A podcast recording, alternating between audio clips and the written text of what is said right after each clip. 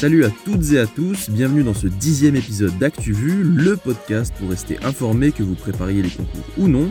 L'actualité ne s'arrête jamais et nous non plus, même en période de réveillon entre deux déballages de cadeaux, on a trouvé le temps de vous faire notre tri hebdomadaire de l'information. Moi c'est Majid, j'aurai le plaisir de présenter cet épisode. Au programme du très lourd, comme d'habitude. Pour la rubrique internationale, Julien va nous expliquer le fiasco dans le gouvernement israélien. En France, Agathe revient sur le prolongement des concessions de montagne d'or en Guyane. Simon parlera des plans de départ volontaires à la SACEM en économie. Juliette va revenir sur le comeback de la NBA en sport et culture. Enfin, Héloïse nous expliquera le rôle du Conseil constitutionnel. Mais avant ça, on retrouve Joséphine pour le affluoté.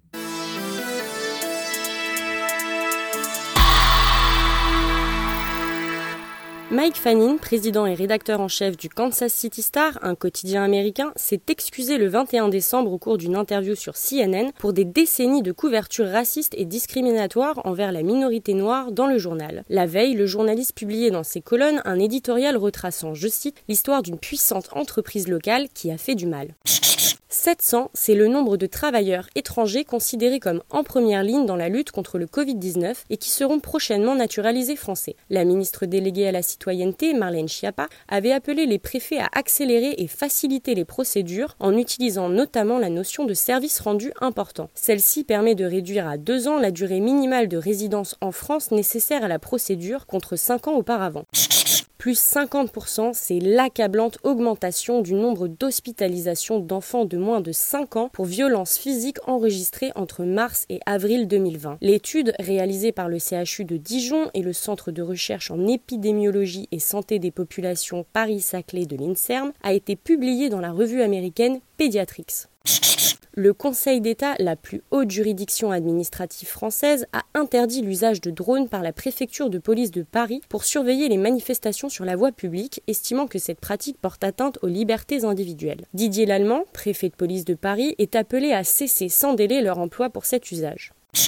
Jimmy Lai, figure pro-démocratie de Hong Kong et mania de la presse de 72 ans, a été libéré sous caution. Il était emprisonné depuis le 12 décembre pour avoir enfreint la loi sur la sécurité nationale imposée par Pékin. Assigné à résidence, il doit également respecter des mesures contraignantes, dont l'interdiction de s'exprimer dans les médias ou de publier sur les réseaux sociaux. Pour rappel, il est accusé de collusion avec des puissances étrangères pour avoir appelé divers gouvernements à sanctionner la Chine suite aux manifestations sans précédent dans l'ancienne colonie britannique. Merci Joséphine. Maintenant, direction l'international avec Julien. Keep America great. How dare you? Can be do what we want to do. Cette semaine, les Israéliens ont reçu comme cadeau de Noël une nouvelle crise politique. Pour la quatrième fois en deux ans, des élections législatives vont avoir lieu en mars prochain. Et cette fois, Julien, c'est à cause d'un vote sur le budget 2021. Alors, comme tous les pays frappés par la crise, Israël votait son budget pour 2021, un budget de relance pour faire face à l'épidémie, mais la Knesset, le Parlement israélien, n'est pas parvenu à approuver le budget avant la date butoir. Comme l'oblige la loi, le Parlement a donc été dissous. Mais le problème n'est pas le budget, mais tout simplement la coalition au pouvoir. Petit retour en arrière. 2019 et les élections législatives. Netanyahou se présente pour un nouveau mandat, mais face à lui, Benny Gantz, nouveau rival anti-Bibi, le surnom du Premier ministre. Les urnes ne parviennent pas à les départager, il n'y a pas de majorité absolue. En avril 2020, rebelote, troisième élection législative, impossible de départager les deux candidats et leur parti, le Likoud pour Netanyahou, bleu et blanc pour Gantz. Alors ils forment une coalition. Netanyahou propose de gouverner un temps, puis à mi-mandat, il laisse Gantz à la tête du pays. Je vous la fais rapide, Benny Gantz n'est pas chaud, mais il justifie son choix par l'urgence de la crise sanitaire. Mais visiblement, ça n'a pas fonctionné. La coalition a explosé en vol cette semaine, car quatre députés de cette même coalition ont voté contre le texte. Bref, un sacré micmac. Mais Julien, s'il y a quelqu'un qui ne bouge pas, c'est bien Benjamin Netanyahou. Oui, car avant même l'annonce du scrutin, qui aura lieu en mars 2021, Benjamin Netanyahou s'est présenté devant les caméras. אבל אם כופים עלינו בחירות, אני מבטיח לכם שאנחנו ננצח. בעזרתכם, אזרחי ישראל, הליכוד יביא ניצחון ענק בבחירות. C'est donc comme candidat que Benjamin Netanyahou s'est présenté aux Israéliens. Rappelons quand même qu'il n'a pas quitté le pouvoir depuis 2009 et donc il compte bien succéder à lui-même et rien ne le freine, même pas le procès pour corruption qui s'ouvre en février prochain. Et il a même des points forts pour sa campagne. Oui, et pour en parler, je vais laisser la parole à Gwendoline Ebono, correspondante en Israël pour France 24. Aux yeux de l'opinion publique euh, israélienne, il compte plusieurs succès. D'abord et avant tout, le processus de normalisation euh, avec les États arabes et puis la campagne de vaccination contre le Covid-19 qui a commencé ici en Israël. D'ailleurs, Benjamin Netanyahou a été le premier à se faire vacciner euh, en direct à la télévision. Pour autant, un troisième confinement est aujourd'hui discuté et puis l'économie souffre énormément et c'est ça qui risque de le désavantager pour les élections. Rendez-vous donc le 23 mars prochain. Et dans l'actu, on parle aussi d'une cyberattaque contre la Cour européenne des droits de l'homme. C'est une attaque d'une grande ampleur, a déclaré la Cour européenne des droits de l'homme. Le site internet était totalement inaccessible. Pour la CEDH, cette attaque serait liée à un arrêté pris en faveur d'un militant pro-kurde. C'est Selahattin Demirtas. La CEDH a dénoncé la détention de l'opposant politique par la Turquie et quelques jours après, le site internet a donc été attaqué. Merci Julien. Maintenant, retour en France avec Agathe. La République, c'est moi Quelle indignité. Nous sommes sur le service public. Et ils sont là Ils sont dans les campagnes Parce que c'est notre projet Aujourd'hui, on reparle d'un projet de mine d'or controversé en Guyane. Oui, vous avez certainement déjà entendu parler de la montagne d'or. C'est un immense projet d'exploitation minière porté par la compagnie française du même nom. 85 tonnes d'or extraites par cyanuration en circuit fermé pendant 12 ans, 750 emplois directs et 3000 indirects, le tout à 125 km de Saint-Laurent du Maroni dans une zone où l'exploitation est autorisée entre deux parties d'une réserve biologique intégrale. Et ce projet avait été abandonné, non? Ben pas vraiment. Le consortium russo-canadien Nordgold Columbus Gold, actionnaire du projet, avait demandé le renouvellement pour 25 ans des concessions minières de la compagnie Montagne d'Or. Le gouvernement avait deux ans de délai pour répondre et c'est implicitement que Bruno Le Maire, ministre des Finances, avait refusé le 21 janvier 2019. Ce refus a donc porté un coup d'arrêt à ce grand projet controversé. Sauf que ce jeudi 24, on a eu droit à un plot twist. Le tribunal administratif de Cayenne a enjoint l'État de prolonger les concessions minières dans un délai de six mois. Cela annule donc le refus implicite de Bruno Le Maire sur lequel le tribunal s'est appuyé pour prendre sa décision. Dans un communiqué, le tribunal a précisé que la compagnie minière présente suffisamment d'éléments justifiant de ses capacités techniques et financières pour exploiter les concessions. Et j'imagine que tout le monde n'est pas content. En effet, ce projet pose problème pour deux raisons. La première est environnementale. La construction de la mine nécessite de raser l'équivalent de 920 terrains de football au milieu de la forêt amazonienne. Le projet devrait aussi absorber 8,2% de la consommation électrique de la Guyane. Des millions de litres de fuel seront brûlés pour faire fonctionner la mine. Mais surtout, la technique utilisée requiert du cyanure extrêmement toxique. L'eau contaminée devrait être stockée dans des bassins et les opposants au projet ont peur que les bassins débordent ou cèdent. Et la deuxième raison? Elle est économique, le projet devrait rapporter 300 millions d'euros aux finances publiques, mais cette somme s'appuie sur un cours de l'or très favorable, bref, une histoire de gros sous. Les opposants au projet, notamment la Fédération d'associations Guyane Nature Environnement, pointent l'absence d'avocats du ministère lors des débats. Elle incite l'État à faire appel. En attendant, dans une vidéo présentant le projet sur YouTube, la compagnie Montagne d'Or s'engage. Nous nous engageons à respecter rigoureusement les normes françaises et européennes en matière de sécurité des personnes et de respect de l'environnement. Elles sont parmi les plus strictes au monde. Affaire à suivre donc. Sinon, cette semaine, on fête un anniversaire. Oui, le Parti communiste français, PCF, fête ses 100 ans. Il a été fondé en décembre 1920 lors du 18e congrès de Tours, le congrès national de la section française de l'internationale ouvrière. La majorité des participants ont décidé d'adhérer à l'internationale communiste fondée par Lénine à Moscou. Aujourd'hui, le parti est affaibli mais compte encore 620 maires dans le pays, plusieurs milliers d'élus locaux. Pour rappel, c'est Fabien Roussel, le secrétaire national du parti, qui compte environ 50 000 adhérents. Merci Agathe. En parlant d'or, on retrouve un mec en or, Simon, pour la rubrique économie. Bah, on m'a demandé de, de, de, rendre service, j'ai rendu service, monsieur. Vous en avez assez, hein Vous avez assez de cette bande de racailles.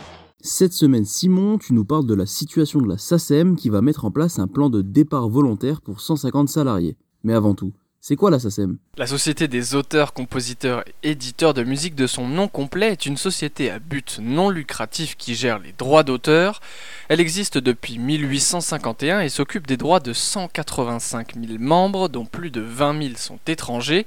Parce que oui, la ne s'est pas implantée qu'en France. Elle intervient au Liban, en Andorre, au Cameroun, au Maroc et dans bien d'autres pays africains. Elle a deux rôles principaux, la collecte auprès de ses clients et la répartition des sommes qu'elle génère avec la diffusion des œuvres. Et cette année, comme beaucoup, elle connaît des difficultés. Jean-Noël Tron, le directeur général de la SACEM, estime que, je cite, l'impact du Covid-19 se traduira par une perte de collecte de 25 à 30% cette année, ce qui oblige comme partout la société à se bouger pour faire des économies, et cela passe donc par l'allègement des effectifs. Un plan de départ volontaire a été annoncé pour 150 salariés afin de réduire le déficit qui dépasse maintenant les 50 millions d'euros. Et à part le chômage partiel, la SACEM n'aurait touché aucun argent de la part de l'État, une situation qui étonne son directeur général au micro d'Europe 1. Non seulement on n'a jamais touché un centime de l'État, mais moi ce qui m'a frappé, c'est qu'on est la première entreprise privée de la musique en France, même si on est à but non lucratif, et euh, qu'il n'y a aucune des mesures purement sectorielles dans la culture qui nous concerne, alors que beaucoup d'autres catégories d'entreprises sont aidées. Avec les 30% de pertes d'exploitation estimées en 2021, la SACEM a prévu d'aider ses membres. Cela passe par des avances sur droit avec deux années blanches et remboursables à partir de 2023 sur 5 ans, un fonds d'urgence pour ceux qui sont le plus en difficulté ou des actions pour encourager ceux qui travailleront afin de relancer l'activité culturelle et éviter au maximum les fausses notes. Puisqu'on parle de notes, Simon, tu vas essayer de finir sur une bonne en revenant sur ces entreprises qui n'ont pas connu la crise durant cette année. Et pour commencer, une entreprise que les étudiants connaissent bien quand on a oublié son liquide pour payer sa pinte, Lydia, spécialisée dans le paiement de mobile à mobile, l'entreprise créée en 2011 a enregistré une hausse de près de 1,5 million d'utilisateurs cette année et côté transactions, eh bien, elles ont doublé sur l'année écoulée. Avec les magasins de vêtements fermés, tout le monde s'est tourné vers la vente en ligne. Et chez Patatam, une entreprise landaise, l'année 2020 a été synonyme d'expansion. Le fonctionnement est simple. Le particulier envoie son vêtement à l'entreprise qui contrôle la qualité du produit, puis, s'il est accepté, le revend sur sa plateforme. Et en échange, les vendeurs reçoivent des bons d'achat dans les entreprises partenaires. En 2020, ils ont quintuplé leur chiffre d'affaires pour atteindre 15 millions d'euros. Dernière entreprise, Rivalin, fondée en 1925 et située en Bretagne, l'entreprise fabrique des charentaises. Avec les confinements, son chiffre d'affaires a progressé de 20% et c'est surtout le nombre de paires vendues sous sa propre marque qui a bien augmenté. De 14% en 2019, le total s'est porté à 37% cette année et ils ont tellement de succès que toute commande faite après le 6 décembre ne pourra être livrée avant le 4 janvier. Les chaussons sous le sapin auront donc un peu de retard. Merci Simon. Maintenant, on a rendez-vous avec Juliette pour un peu de sport et de culture. Vous savez, moi je crois pas qu'il y ait de bonnes ou de mauvaises situations. Pas ça, Zinedine. Non. Oh non C'est aussi la culture qui nous les brise. Hein. La chatte, la chatte qui a, la chatte cette semaine, j'étais content. Pas parce que c'était Noël, non, mais parce que c'était le retour de la NBA. Un peu décalé à cause de vous savez quoi, la saison 2020-2021 du championnat américain de basket a débuté mardi dans la nuit, n'est-ce pas Juliette? Yes, et ça commençait par deux matchs, les Nets contre les Warriors et surtout le derby de Los Angeles, les Lakers contre les Clippers. Les Lakers qui se sont vus remettre à cette occasion leur bague de champion de la saison dernière, mais tout ça devant aucun public. Si les joueurs ne sont pas revenus dans la bulle à Orlando, ils ont tout de même dû jouer à huis clos. Et les Frenchies dans tout ça? Alors cette année en NBA, ils seront au moins 11 Français sous contrat. Comme nom, vous pouvez retenir le jeune Killian Hayes. À 19 ans, il est devenu le tricolore retenu au plus haut rang de l'histoire. Il a été drafté à la 7 place. Il rejoint les Detroit Pistons avec un autre jeune Français, Sekou Doumbouya. Autre nom à retenir, c'est évidemment Rudy Gobert. Il vient de signer un contrat de 205 millions de dollars sur 5 saisons à Utah Jazz. Il devient le sportif français le mieux payé de l'histoire, même devant Griezmann ou Mbappé. Un autre contrat hors norme mais un record même, ce n'est pas pour un Français, mais pour le grec des Bucks, Yanis Antetokounmpo. Il prolonge son contrat pour la modique somme de 228 millions de dollars sur 5 ans, le plus gros contrat de l'histoire en NBA. Et côté foot, il y a quoi de nouveau? Alors, c'est un peu la valse des entraîneurs dans le championnat français. Entre en piste du côté du FC Nantes, Raymond Domenech, l'ancien coach des Bleus, n'avait plus géré d'équipe depuis la grève des joueurs lors de la Coupe du Monde en 2010. Il remplace Patrick Collot à la tête des Canaries, actuellement 16e de la Ligue 1. Du côté du club de la capitale, adieu Thomas Tourel, bonjour Mauricio Pochettino. Cet ancien joueur du PSG entre 2001 et 2003 devrait s'installer dans le fauteuil de coach. Sinon, en culture, la semaine a été marquée par deux décès. Oui, d'abord, mardi, le comédien Claude Brasseur est mort à l'âge de 84 ans. Il est connu pour ses rôles dans Camping ou La Boum par exemple. Ok maman, j'attends de voir la mère Châtel. Mais je te préviens, je mets pas le haut vent. Je ne mets pas le haut vent parce que pour moi, demain, on est en face. Eh ben, tu mets pas le haut vent, tu mets pas le haut vent, Jackie, qu'est-ce que tu veux que je te dise? Tu vas pas me laisser marcher dessus par des Allemands, non? C'est des Hollandais, Jackie C'est pareil. Mercredi, on apprenait aussi la mort de la chanteuse israélienne Rika Zaraï. Vous me permettrez sans façon de vous présenter ma chanson sans chemise, sans pantalon.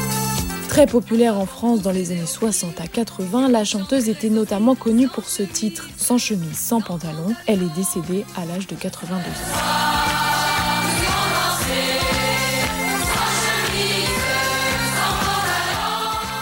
Merci Juliette. Maintenant, place à la culture générale avec Héloïse. Je te donne juste un petit conseil. Franchement, il faut que tu vois ça. Tu le connais lui? C'est vraiment pas mal ce livre. Ça, c'est bon à savoir. C'est quand l'apéro? C'est un incontournable. Il faut que t'écoutes ça. J'adore le concept. C'est de la bombe. C'est où que ça twerk? Mais elle est où la moulaga? Cette semaine, pour clôturer l'épisode, Héloïse vous a préparé un petit cadeau de Noël. Meilleur que la boîte de chocolat offerte par votre tata, elle retrace rien que pour vous l'histoire et les différentes fonctions du Conseil constitutionnel. Le Conseil constitutionnel est d'abord chargé de faire respecter la Constitution. Il siège à Paris, dans une aile du Palais Royal, juste à côté de la Comédie Française. Sa création remonte au 4 octobre 1958, au même moment que la Ve République, tous deux proclamés par Charles de Gaulle. Le Conseil constitutionnel est composé de neuf membres que l'on surnomme les sages. Actuellement, il y a quatre femmes et cinq hommes. Ils sont nommés tous pour neuf ans et renouvelés par tiers tous les trois ans. Ces membres sont désignés par trois personnalités, le président de la République et les présidents de l'Assemblée nationale et du Sénat. Le président du Conseil constitutionnel est lui désigné uniquement par le président de la République. Actuellement, c'est Laurent Fabius qui est à la tête de l'institution depuis le 8 mars 2016. Retenez aussi que tous les anciens présidents de la République sont membres de droit à vie au Conseil constitutionnel, mais encore faut-il qu'ils y siègent. Seul Valéry Giscard d'Estaing avait fait ce choix avant qu'il nous quitte le 2 décembre dernier. Le Conseil constitutionnel a d'autres tâches. Il surveille les élections présidentielles, sénatoriales, législatives et les référendums. Il peut donc aussi invalider des élections. En 2017, par exemple, il y a eu celle du député LR Yann Boucard après la découverte des tracts frauduleux. C'est aussi le Conseil constitutionnel qui a invalidé les comptes de campagne en 2012 de Nicolas Sarkozy. En ce qui concerne les personnes qui peuvent le saisir, au départ c'était assez restreint. Cela ne concernait que le président de la République, le Premier ministre et les présidents de l'Assemblée nationale et du Sénat. Mais il y a eu du changement avec la loi constitutionnelle du 29 octobre 1974. Si au minimum 60 sénateurs ou 60 députés ne sont pas d'accord avec une loi votée et que selon eux la loi n'est pas conforme à la Constitution, il y a alors saisine. À partir de ce moment-là, les sages ont un mois pour rendre leur décision. Cette dernière prend effet immédiatement. Il n'y a pas de recours possible. Et si le Conseil déclare une loi non conforme, on dit que cette loi est censurée et elle n'entrera jamais en vigueur. Ça a par exemple été le cas de la loi Avia. Plus de 60 sénateurs les républicains ont saisi le Conseil constitutionnel, jugeant le texte liberticide. Les sages l'ont censuré, considérant que le législateur a porté à la liberté d'expression et de communication une atteinte qui n'était pas adaptée, nécessaire et proportionnée au but poursuivi. Un nouveau changement est encore venu bouleverser la juridiction lors de la révision constitutionnelle du 23 juillet 2008. Nicolas Sarkozy demande l'introduction de la QPC, la question prioritaire de constitutionnalité. Elle permet à tout citoyen qui passe devant la justice de saisir le Conseil constitutionnel s'il estime qu'une loi porte atteinte à ses droits ou à sa liberté. Le 1er mars 2010, la QPC entre en vigueur. Depuis, le volume de décisions du Conseil a été multiplié par 15. Selon Laurent Fabius, en 10 ans d'existence, la QPC a permis de rendre pas moins de 740 décisions et constitue, en dehors du contentieux électoral, 80% de l'activité des sages. Voilà, cet épisode touche malheureusement à sa fin. N'ayez crainte, on se retrouve samedi prochain pour toujours plus d'infos. Merci à Juliette, Héloïse, Julien, Simon, Agathe et Joséphine. En attendant, suivez-nous sur Twitter, Facebook et Instagram si ce n'est pas déjà fait. Vous y trouverez les productions de Juliette, Simon et Capucine. Vous ne le regretterez pas. D'ici là, prenez soin de vous et à bientôt. Peace